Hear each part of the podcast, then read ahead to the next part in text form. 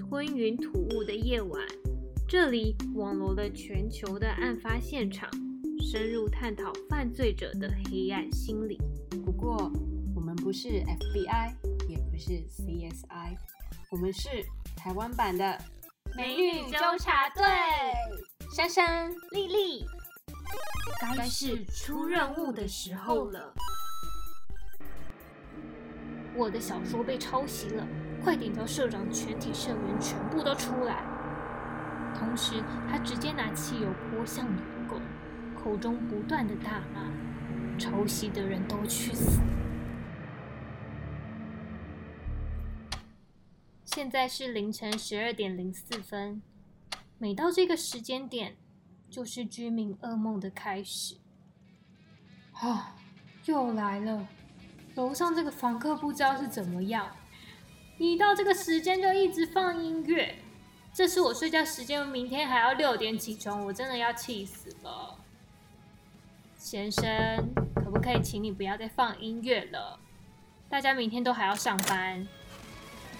这个时候，他突然瞪大眼睛，抓着我的衣领。还威胁我说：“小心我杀死你哦！反正我已经没有什么好失去了。”三十几岁的青叶真丝患有精神障碍，常年接受政府补助。自从他父亲自杀过世之后，他再也不知道为什么要生存在这个世界上。独自居住在公寓当中的他，常常深夜干扰邻居的生活。很奇怪的是。就连邻居向他打招呼的时候，他也都像面对空气一样，眼神呆滞，没有反应。二零一九年七月十八号，青叶真司进入福建区三层楼的公寓，那个地方正是日本京都动画的第一工作室。他拿着两个油箱、三把刀子、一把锤子和一辆手推车，愤怒地向一楼管理员说。我的小说被抄袭了，快点叫社长、全体社员全部都出来！同时，他直接拿汽油泼向员工，口中不断的大骂：“抄袭的人都去死！”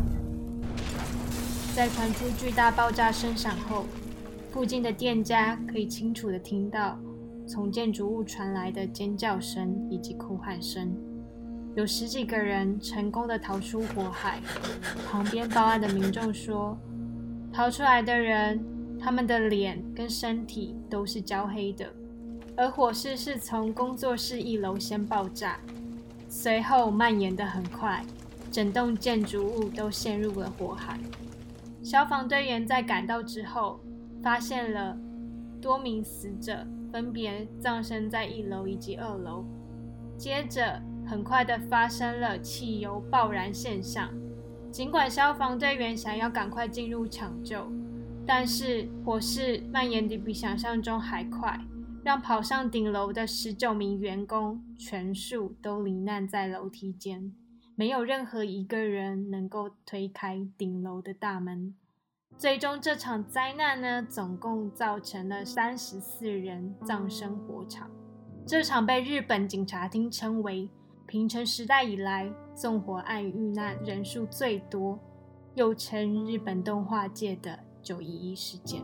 经过警方后续的确认，死者过半数都是二十岁至三十岁的年轻人，他们是来自全国各地怀有动画梦想的年轻人，他们的创作创造了一个全新的时代，但这些宝贵的生命。在这场灾难当中，一一被烧毁。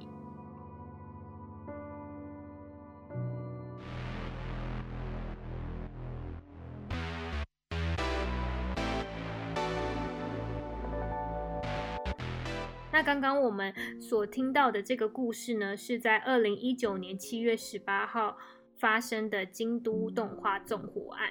那这个。案件呢，也造成当时日本社会极大的影响。嗯。Sirens blare as smoke billows from this yellow three-story building, home to the renowned Kyoto Animation Studio. 那我来讲讲犯案的细节，就是青叶真司呢，在十八号的上午十点呢，他其实就前往了一个加油站，并且购买了大概二十公升的汽油。但是你知道，一般人购买那么大量的汽油，会让周遭的人起疑心，特别是店员。就会想说，哎，你为什么要买那么多汽油？要做什么用？嗯，然后店他就跟店员说，其实这些油呢，我是要拿来启动发电机的，所以店员也就让他买啦。到了十点半的时候呢，他就前往了京都动画第一工作室。那为什么他可以直接的进入？难道都不会有什么人阻挡他吗？哦，因为刚好那一天是 NHK 媒体要来参访。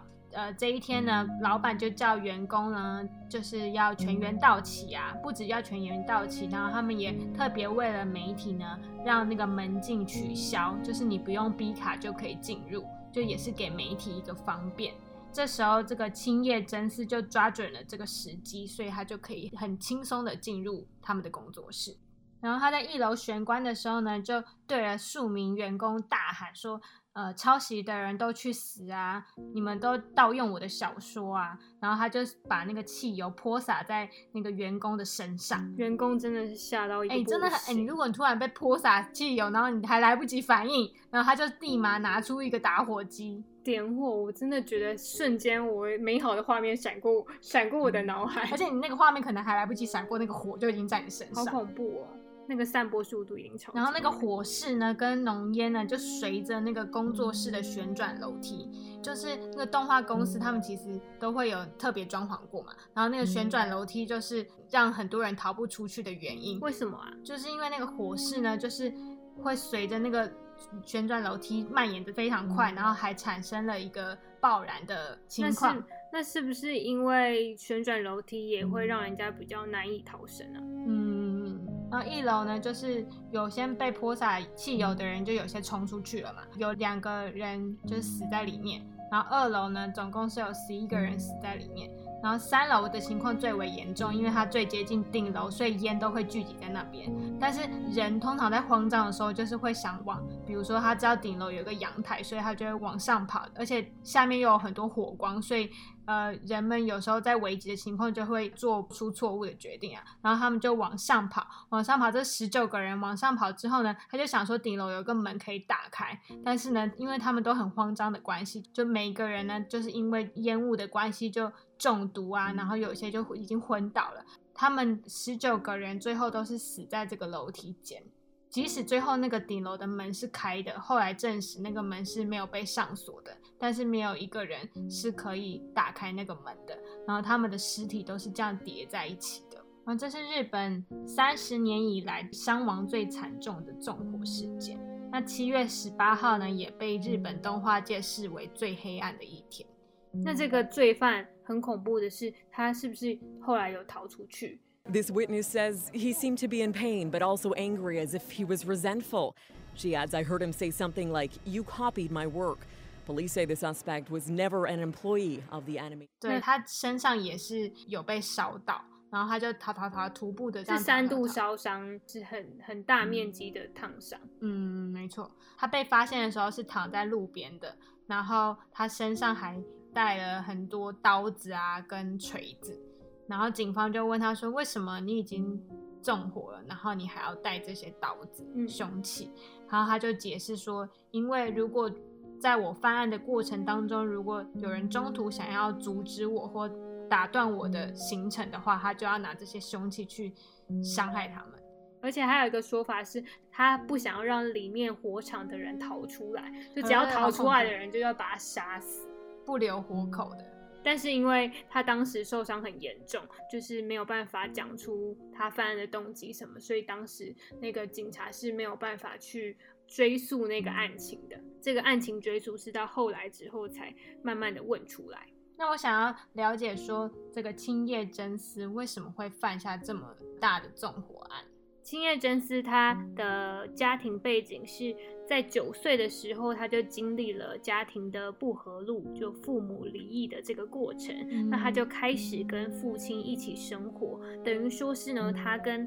呃，爸爸的感情非常的亲密。到了他高中的时候，青叶他就开始在夜间部上课。那他很认真，是一个好青年。因为他在白天的时候，还会在崎玉县的政府部门去打工，然后赚取一些生活费。那这时候，呃，有媒体就问了当时的长官，就问他说：“说哦，所以当时青叶在这个地方工作的时候是什么样的一个形象的人呢？”嗯，然后他就回答说：“哦。”青叶是一个工作很勤劳啊，完全不用让人家担心，是一个非常认真的好青年哦。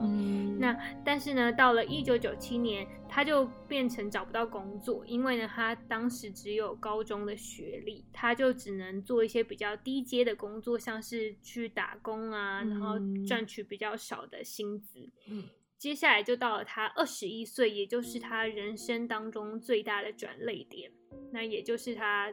呃，个性上会一百八十度转变的原因，就是这个时候他的父亲就自杀了。那这个父亲自杀这件事情，造成他心中很大的阴影。到了二零零六年的时候，他就涉嫌偷了这女性的内裤，然后而被逮捕。那在二零零八年的时候，因为他只有高中学历，再加上他的性情又大变，然后又又有一些前科的关系，所以他就没有一个正职可以去支持他的生活。那再加上他的他也没有钱去租房子，所以他就是到处的去流浪。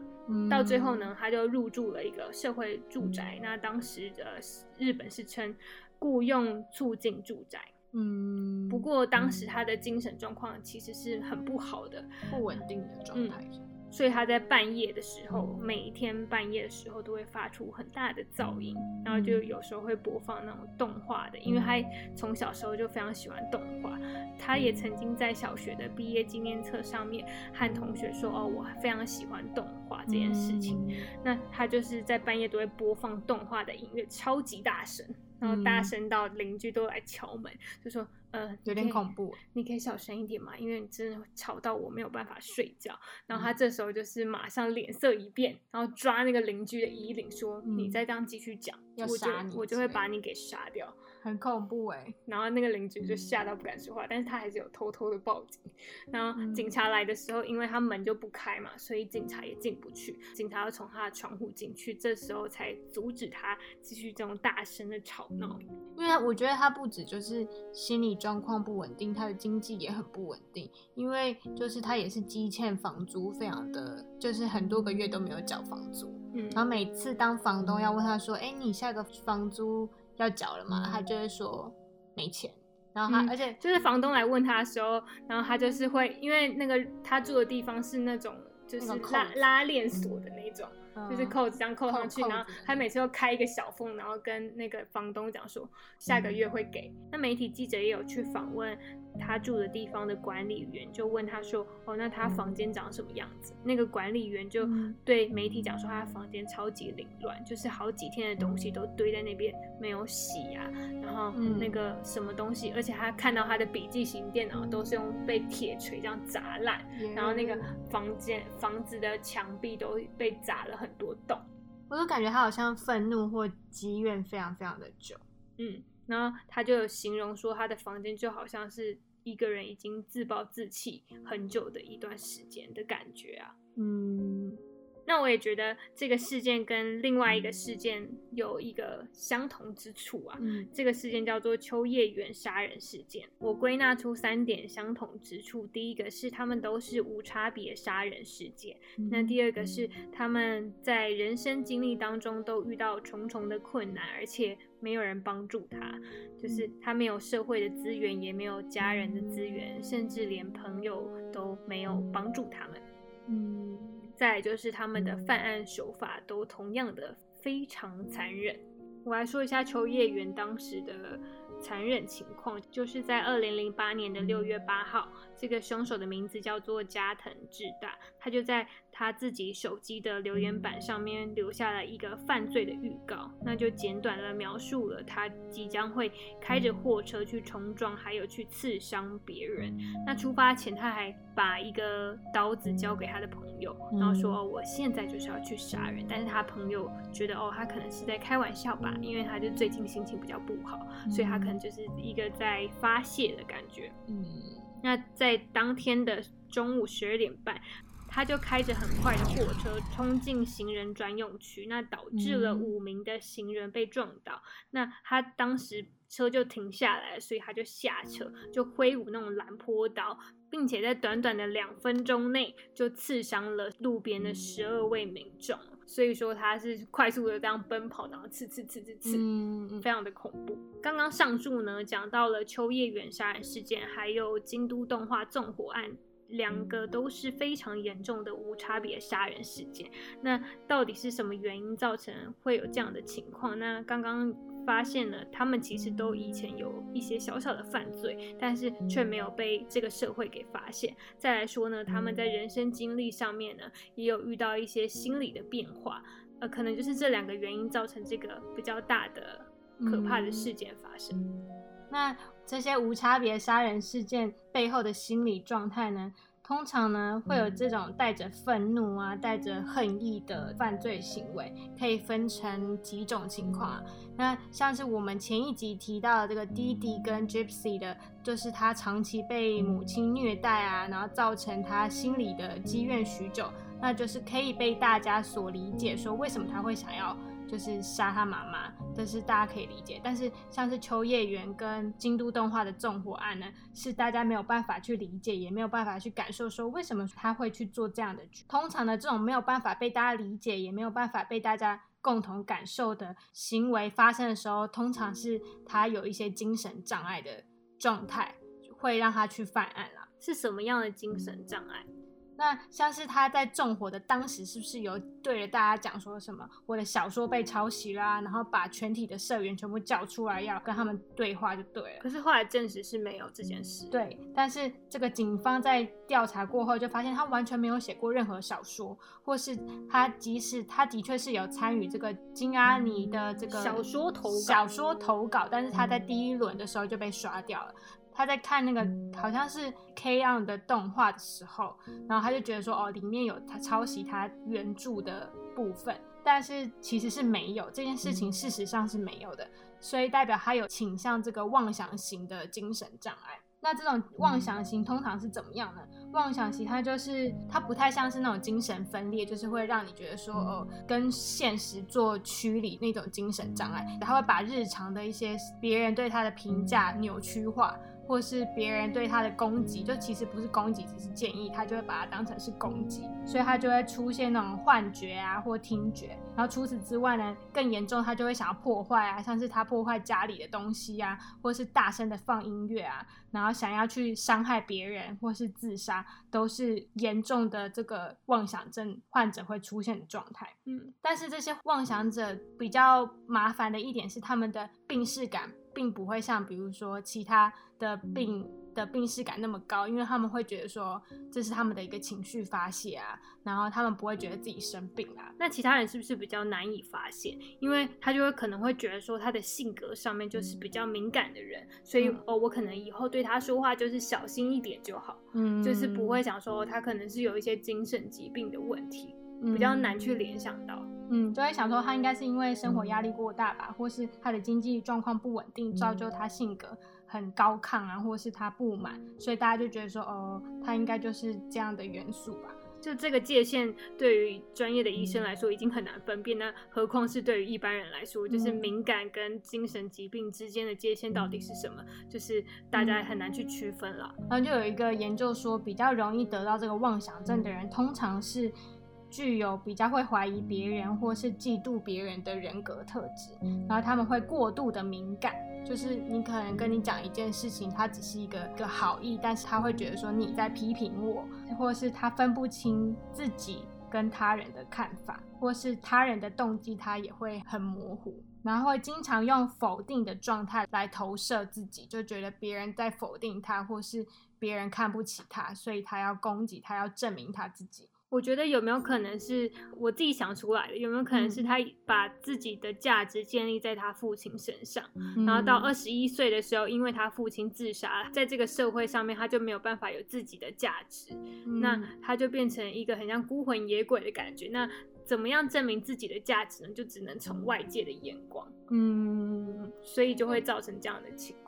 就像是他的家庭有自杀，啊还是加上他要独居环境的因素，还有加上就是社会没有给他一个支持系统，导致说呢，这个家庭、个人、社会环境这三者加起来呢，导致他有非常非常多不满足的地方，或是不信任人这件事情，对别人没有安全感，因为他觉得不管他再怎么努力，他在社会上还是没有办法得到一份。正式的工作，就是他还是会持续的，比如说抢劫啊，或是偷女性内衣来博取大家对他的关注，让别人觉得说哦他是存在的。但是其实这些举动都是属于向外求的。举动了。那如果要真实的建立自己的价值，当然是从自己出发。他在进去医院的时候，其实有受到蛮好的照顾，因为一定要照顾到好为止，这个警察才可以进行这个讯问嘛，才会知道哦他为什么犯案。那他当时在医院被照顾，其实他就有说出他心中的一个想法，就他就说他从来没有被如此的温柔照顾过。嗯，那也算是他觉得哦，自己的心中有受到一些被温暖的对待。嗯，但相反的呢，他还有讲一件事情，就是纵火案啊，他觉得这么大的一件事情，反正我都是死刑，所以他也很不在乎说死了这么多人，就是他没有办法感受这么多人失去生命的痛苦。你懂吗？就是因为他已经很痛苦了，所以当别人痛苦的时候，他就心里可一定会觉得说，你根本就没有我那么痛苦。对对对对对，就是说眼中没有办法有别人了，很难呐，我觉得。嗯，然后他还讲了一句很恐怖的话，他就说：“我想说，我用汽油可以杀死很多人吧？”啊，好恐怖哦！我想说，这个这个他没有感受到杀死很多人这件事情会。后果造成很多人的痛苦，还不只是受害者，还有家属，还有整个动漫界的一个悲痛，他就是没有办法去同理这些感受。大家从他犯案的时间，就是早上的十点，就可以知道呢，他其实不怕被别人发现，那也就可以知道他跟一般的罪犯不同。一般罪犯就会想说，我深夜偷偷的去纵火，然后我不要被抓，我害怕进去吃牢饭。但是他完全不管这件事情，他在光天化日。之下就做了这么一件很罪大恶极的事情，这个意思就是说大家一起死，然后还要继续讲到，嗯，为什么这样类型的罪犯，其实在日本这种随机无差别杀人的事件，在日本社会非常的常见呢？是因为哦，就是日本社会有研究指出，有三十个人就有一个人有精神疾病。相对的，在美国啊，就是有三个人就有一个人是精神疾病。那你会不会觉得其实是美国人比较容易得精神疾病？不会，我觉得日本比较容易。那我跟你讲，反正事实就是有研究指出说，其实是日本的精神患病率比较低，但是他们的自杀率很高。就他们的自杀率很高，就一旦走上这个路途的话，就非常有可能导致死亡。因为日本的社会呢，认为你去到精神科被鉴定成精神疾病，你就是一个很奇怪的人。精神科是给一些特殊的人去的地方，然后他们就会认为说，我我和这些精神病没有关系，或者是他觉得很丢脸，我根本就不会生病。所以日本的这个社会根深蒂固的。觉得自己本身没有病，所以他们的调查指出，他们的患病率当然是比较低的。那为什么他们自杀率会占据全世界的第六名？就是因为他们其实已经容忍很久了，然后他们会觉得说不要告诉别人，或是不要去心理咨商，因为很奇怪，所以他们就会一直忍忍忍忍忍，然后把那个痛苦累积到受不了的时候，然后就。会想要去自杀哦。我有在报道者出了一本书，叫做《成为一个新人》，那它里面也是讲述精神疾病的一个问题。那他就讲说日本跟韩国的自杀的差别。然后他就说呢，日本呢是刚开始都非常压抑，就是说好我不讲，我不讲，我不跟我爸讲，我不跟我妈讲，我不跟朋友讲，我就自己忍受，然后默默忍受到最后，我要一个华丽式的自杀，所以他就是会变成一个剧场版。就是剧场版就会像那个秋叶原杀人事件，还有这个京都动画纵火案这么严重，就是一发生大家全部的人都知道。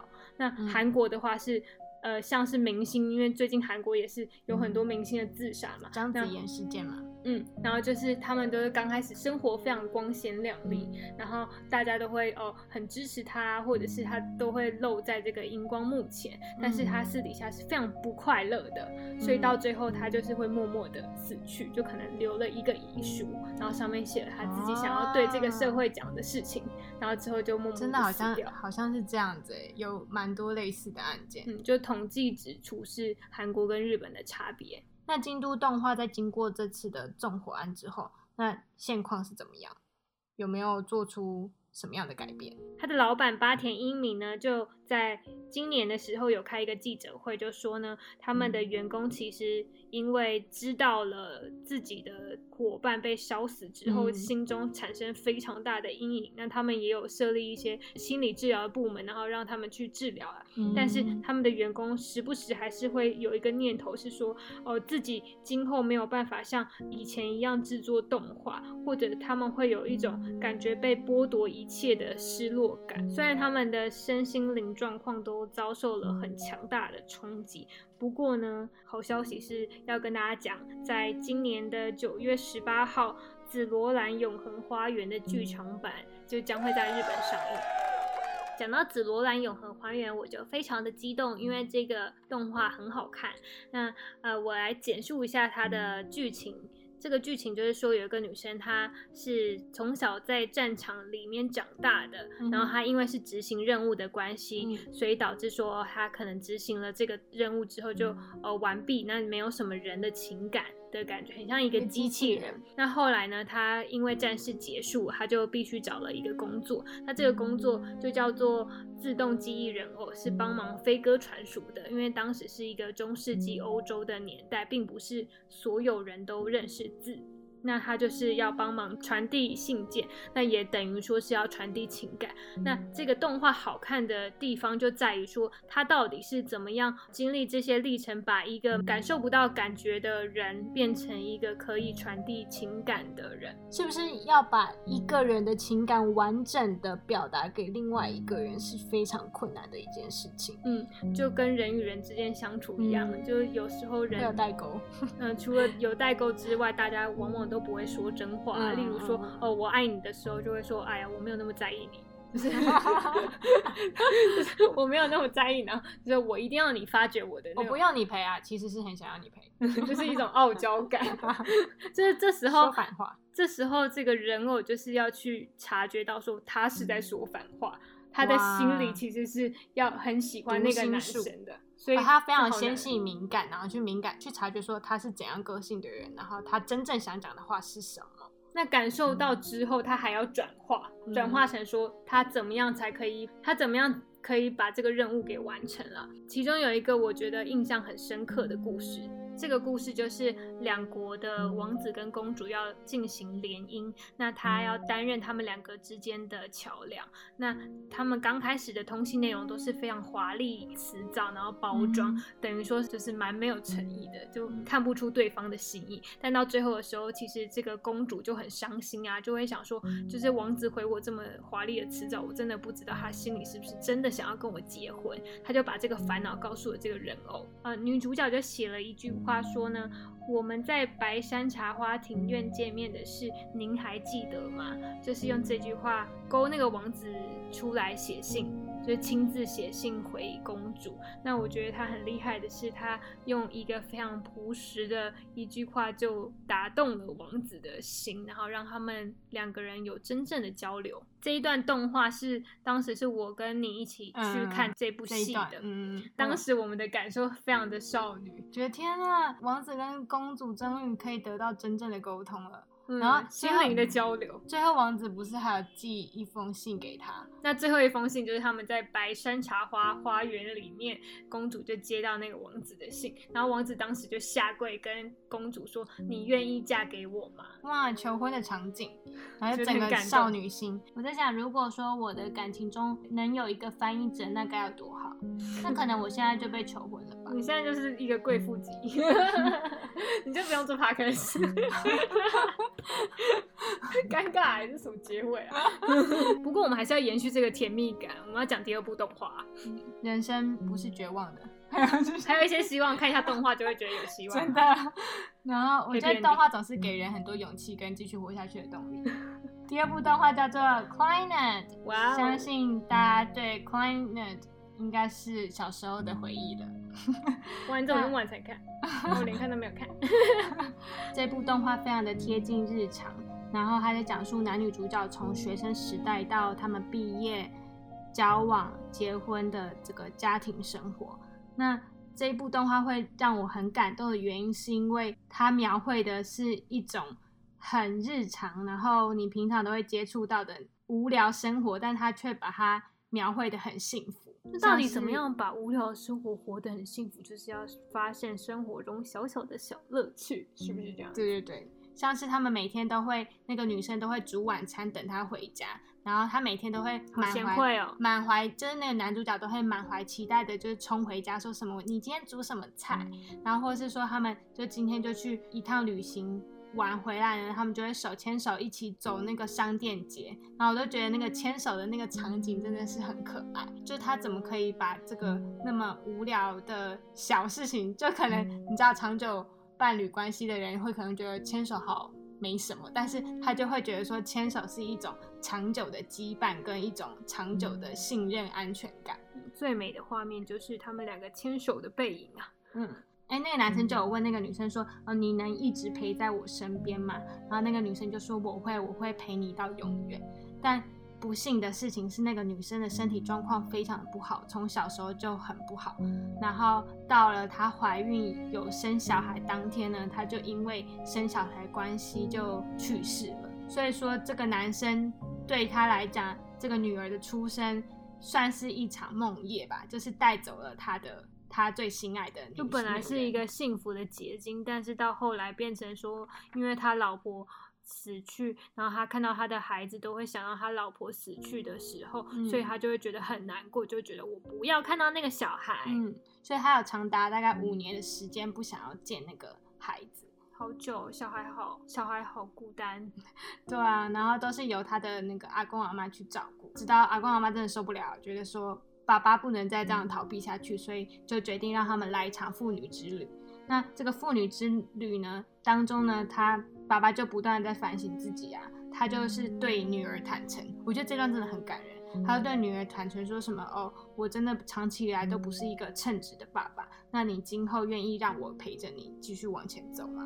我觉得他女儿就是没有责怪他的爸爸，然后他以前待在阿妈家的时候，阿妈常常跟他讲说，你不能哭，就是你哭的地方只能有厕所跟爸爸的怀里。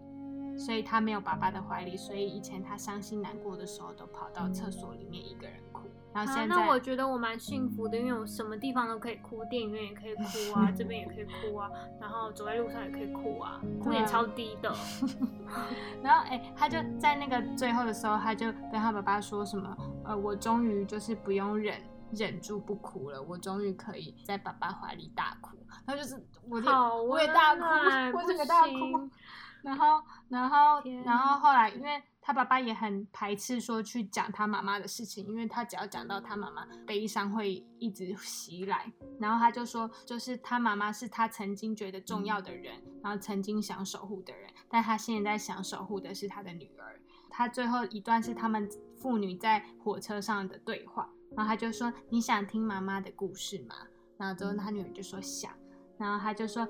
跟你说，妈妈她是一个随时会哭的人。第一次见到她的时候，她就是很没有自信啊，然后每件事情都是会怕怕的，然后很软弱的感觉。